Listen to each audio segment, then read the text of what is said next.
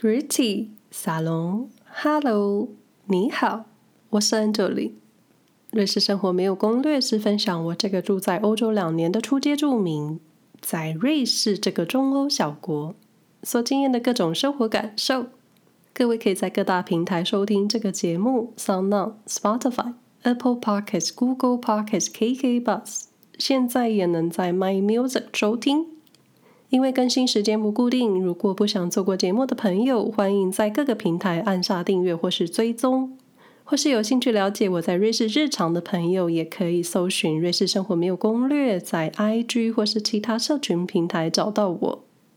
但是在这里，你们可以听到一些我所体悟的文化差异，还有我眼中的瑞士生活。因为是生活观察，所以多数都是个人经验。这样的内容都是我自己消化过后再分享给你们的，所以各位听完之后也请自己消化，或当做听个故事就好。因为我无法代表任何人，也轮不到我代表瑞士，我就只想代表我自己。但如果我在客观的事实陈述有误，非常欢迎到 IG 私讯纠正我，我会非常感激。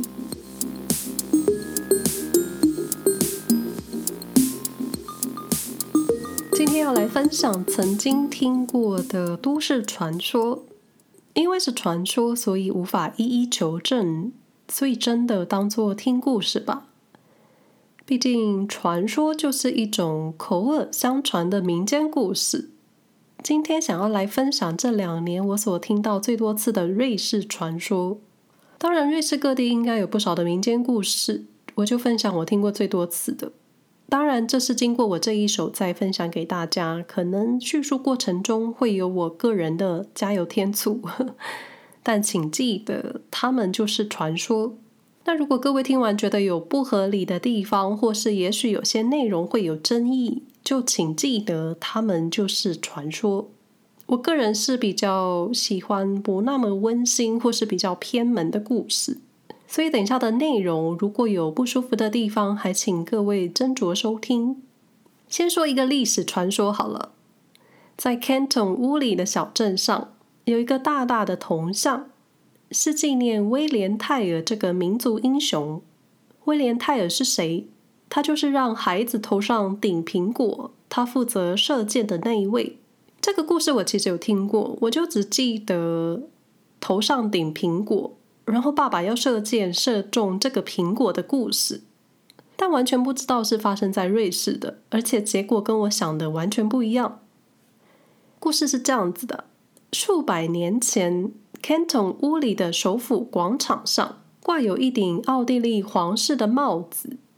当时奥地利王朝版图扩张到了瑞士北部，我想 Canton 乌里也在版图之内。所以挂上了皇室礼帽，每个人经过都要跟皇室的帽子鞠躬。但是威廉泰尔他没有，所以隔天就被总督传唤到了广场上，要来接受惩罚。总督要求威廉泰尔要射中放在他儿子头上的苹果，才能被释放。听到这里，很多人以为故事就是威廉泰尔一箭射中苹果，然后皆大欢喜的故事。结果完全不是。故事这里有两个版本，一个是说威廉泰尔当时说：“我的第一支箭会射中苹果，第二支箭会射中总督的心脏，然后就被抓了。”第二个版本是规定只能使用一支箭来射苹果，但总督发现威廉泰尔藏了两支箭，然后他又被抓了。结论就是他根本没有射箭，然后就被抓起来了。但是因为当时的暴政让人民生活很痛苦，所以有了反抗政府的活动。被抓的威廉泰尔趁机逃乱之后，抓到机会就将总督射死了，然后就结束了这整个故事。听起来就是一个用弓箭射来射去，然后完全没有射到苹果的故事。但是因为威廉泰尔的行为就是代表一种追求自由以及人民的力量，所以就成了这一个传说故事。在当地还有地标铜像来纪念他，可是这真的是传说故事。毕竟在中古十四世纪是没有现在的网络，也没有手机可以直接上传或是直播，连报纸记载都没有，无法真实记录这整件事。所以就成了一个激励瑞士人心的传说。再来说一个比较温馨的都市传说，但其实后来我查了一下，发现它不是传说，它是一个事实，就是位在苏黎世老城区的喷泉 Münsterhofbrunnen，它位在有名的圣母教堂旁广场上，那个广场也是苏黎世有名的圣诞市集之一。广场上的喷泉是一个大型喷泉，旁边跟着一个小水池。在春天的时候，大水池上会放满鲜花，表示春天来了。我是没有见过花池本人，但网络上有图片，各位可以搜寻来看看。关于这个水池，我听过最多次的就是这个喷泉是可以喷出葡萄酒的。这个对喜欢葡萄酒的人来说，应该是很吸引人的吧？这几年我经常听到这个传闻，想说葡萄酒喷泉也太醉了。虽然是传闻，但这个好像只要稍微查一下就可以知道整件事的真伪。不过像前面所说，有些传说是没有办法证实的。但这个葡萄酒喷泉，我觉得应该就是真实的存在。你要说它是多功能水池也可以，解渴小酌同时并行。在二零一六年，苏黎世历史协会工会促成了这个可以涌出葡萄酒的喷泉设施。发起单位是 Zunft zu Meißen 和 t u f t u w a g e 这两个地方工会，这两个工会促成了这个可以喷出葡萄酒的喷泉。在我看完一些新闻之后，才恍然大悟，原来他们是在小水池安装操作开关，让葡萄酒流出来。因为小水池的开口方向是往下流，不是往上喷，所以就是让葡萄酒流出来。我本来一直以为是大的水池会喷出葡萄酒，因为对这个喷泉的印象就是它很大一个，真的很容易忽略旁边那小颗的小水池。后来想想，大喷泉喷出葡萄酒是需要多少酒量？我这个人也太天真了。然后我找到一个新闻，里面有活动影片可以看看，看看那个小水池长什么样。我会把链接放在说明栏位，因为我每次经过真的都不会去注意小水池。据说时任绿能产业工程经理，他曾经反对这个计划，因为有一种推广喝酒的嫌疑。毕竟饮酒过量有害健康，未满十八岁请勿饮酒。但他下一任接任的经理却同意通过了，就这两个人的理念还真的不同，然后就通过了葡萄酒水池的想法。但是使用规定很严格，葡萄酒的酒水由协会 zu Waag 负责提供。只有在遵守卫生条件以及遵守瑞士食品法之下，才能启动这个葡萄酒喷泉。而且一次活动最长只能使用一个小时，需要以防路过小朋友可能偷喝或是酒品不好的人吧。毕竟在公共场合，而且又是一个浪漫的欧式广场之下，喷出葡萄酒的喷泉肯定会吸引一大票人。原本以为只是都市传说，或是可能只发生过一次的葡萄酒喷泉。结果发现它是个多功能喷泉，只是使用规定很多、很严谨、很瑞士。我会把新闻链接放在说明栏位，有兴趣的朋友真的可以看一看。接下来要说一个算是比较暗黑的都市传说，可能容易做噩梦的朋友就现在立刻停止离开吧。都说瑞士的火车准点率很高，公共交通世界级准时。但其实也没那么准时，因为有时候真的就会晚几分钟。但说来奇怪，你一旦内心设定瑞士的火车、公车会准时，它只要迟到一分钟，你就会觉得哎呦迟到了。谁说瑞士公车、火车一定准时的？就人类就是这么奇怪。当然，瑞士火车误点这件事情算蛮常发生在我身上的，误个三分钟、五分钟或是十分钟吧。五分钟听起来还好吧，但是瑞士著名误两分钟都不行，并不是要求多好的效率，就是因为有时候你只要晚了三分钟、五分钟、十分钟，非常有可能下一班衔接你目的地的转接车，你就会错过了，然后你就会迟到了。请记得，瑞士迟到天地不容。我个人是没有遇上什么很夸张的误点事件，或是。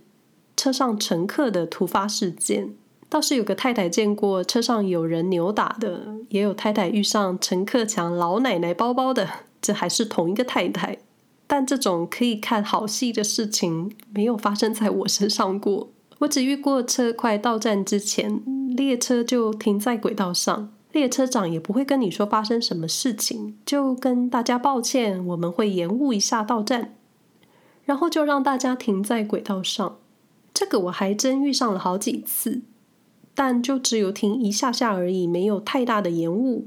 但我先生遇过比较夸张的是，我们当时是一起搭车，我在苏黎世中央车站下车，他在下两站的苏黎世机场下车。前面我们已经走走停停，很不寻常了。那就在苏黎世车站的前一站，列车送完乘客关上门之后，我们就在原地不动了。列车长又道歉了。但什么都没说，只说很抱歉，我们需要停留一会儿，连停留的时间长度都没有提。然后我看着另一个轨道比较晚抵达的另一班列车都来了，我正想着是不是要立刻跳车换一班车的时候，车又启动了，顺利到苏黎世车站之后，接着先生前往下两站的机场。后来他告诉我。他们抵达下一站，送完乘客，关上门之后，列车又停了。在列车停摆的同时，他看到月台上的警示出现：此班列车将前往中央车站开去，就是倒退回到前一站的意思。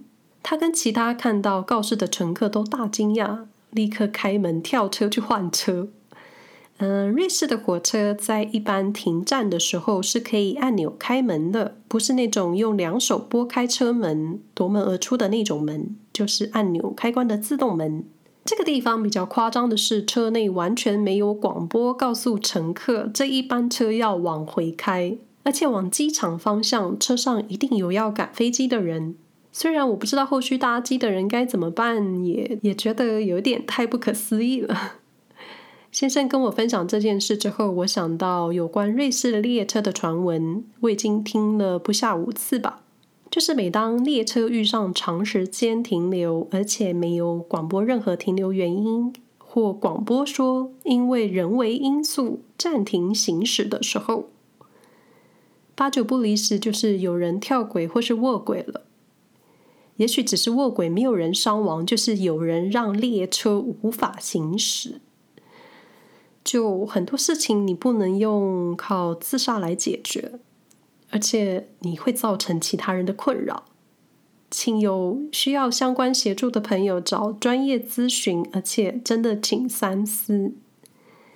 这个铁轨传说我真的听了很多次，但从来没有人证实，也不会有人证实。毕竟瑞士好像不太会报道这种负面的社会新闻，就连瑞士自杀率很高的都市传说。也都成为传说了。又或者在瑞士自杀算是个人意愿吧？就你想想，瑞士安乐死也算是一种个人意愿，虽然跟跳轨这么极端的方式还是有差别。就也可能一般瑞士住民或是瑞士媒体对于自杀事件或是跳轨没有什么太多意见。毕竟在这个可以决定自己生死的地方，好像。就不太需要去琢磨自杀这件事了吧？嗯，以上是我个人推论了，还有我的个人想法。但说点不政治正确的，你可以决定自己的生死，我没有意见。但真的不要麻烦他人，也不要给别人添麻烦，因为任何自杀方式，你都要靠其他人被迫收你的尸。想想看，无意撞上你的列车长，他们内心冲击会有多大就好了。所以，请三思。而且，人生还有好多好事要做。或如果有什么解不开的，真的寻求专业，或是先找朋友聊聊也可以。不过，瑞士自杀率很高，这件事情是经常听说，也常说瑞士人的忧郁症比例很高，得过忧郁症的人或是正在忧郁的人很多，好像也可以算我一个。所以也不难想象吧，保暖思淫欲，生活滋润之后，就会开始烦恼其他不需要优先烦恼的事，或者在物价很高、生活费很高的瑞士，无法好好的基本生存，也都能很忧郁。就世界上没有最美好的国家，那些不被正视的黑暗面，像是忧郁症、瑞士贫穷线以下的人，他们确实都在，只是没有太多人关心。就没有一个地方是最好最棒，只有自己舒适安心的地方才是你最好的归属吧。再来，毕竟我住在瑞士德语区，就要来说说欧洲金融大城苏黎世。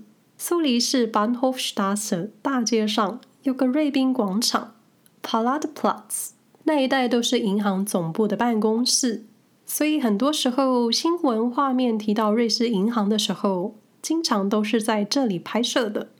提到苏黎世，就会想到银行，就会想到很多钱。那里有全球一百多个银行的总部，大多数都是外国银行，所以这里有很多海外资金。加上这里有许多欧洲或是其他国家的私人银行总部，所以金融界在这里确实风风火火。我也不需要再多做解释。也因为银行多，所以需要有地方收好大家的钱。听说，对，听说，靠近银行楼的那一带，脚底下都是钱。当然不是说你踩着钱本人，就是地面下的金库，里面有很多金条。听起来有点夸张，但我是信了。也有一说，金库藏在瑞士各处，藏在山里，藏在湖底。瑞士没有什么，就是山跟湖最多。还有藏在底下数百公尺的神秘地方，你能不信吗？我是信了。毕竟这是传说，因为银行也不会告诉大家他们把钱放在哪里吧。而且为何我会说金条？因为苏黎世的黄金交易，政府是管不到的。加上瑞士银行保密到家，拥有大量资金的富人都喜欢也安心把钱放在这里。虽然黄金交易不受政府管辖，但瑞士银行们在这方面算是很自律的，所以客户才能安心把钱放在这。不过，客户的资金来源正不正当，就是另外一回事了。有机会再来分享瑞士的银行黑历史吧。以上内容不代表瑞士传说的立场，也不代表内容提到的葡萄酒喷泉、五点班车，也不代表头上的那颗苹果。我就代表我自己，他们就是都市传说，瑞士的民间故事。上述内容我会尽其所能把网址分享到说明栏位。至于传说，它就是传说。今天就是来说故事的，感谢各位的收听，那我们下回再说喽，拜拜。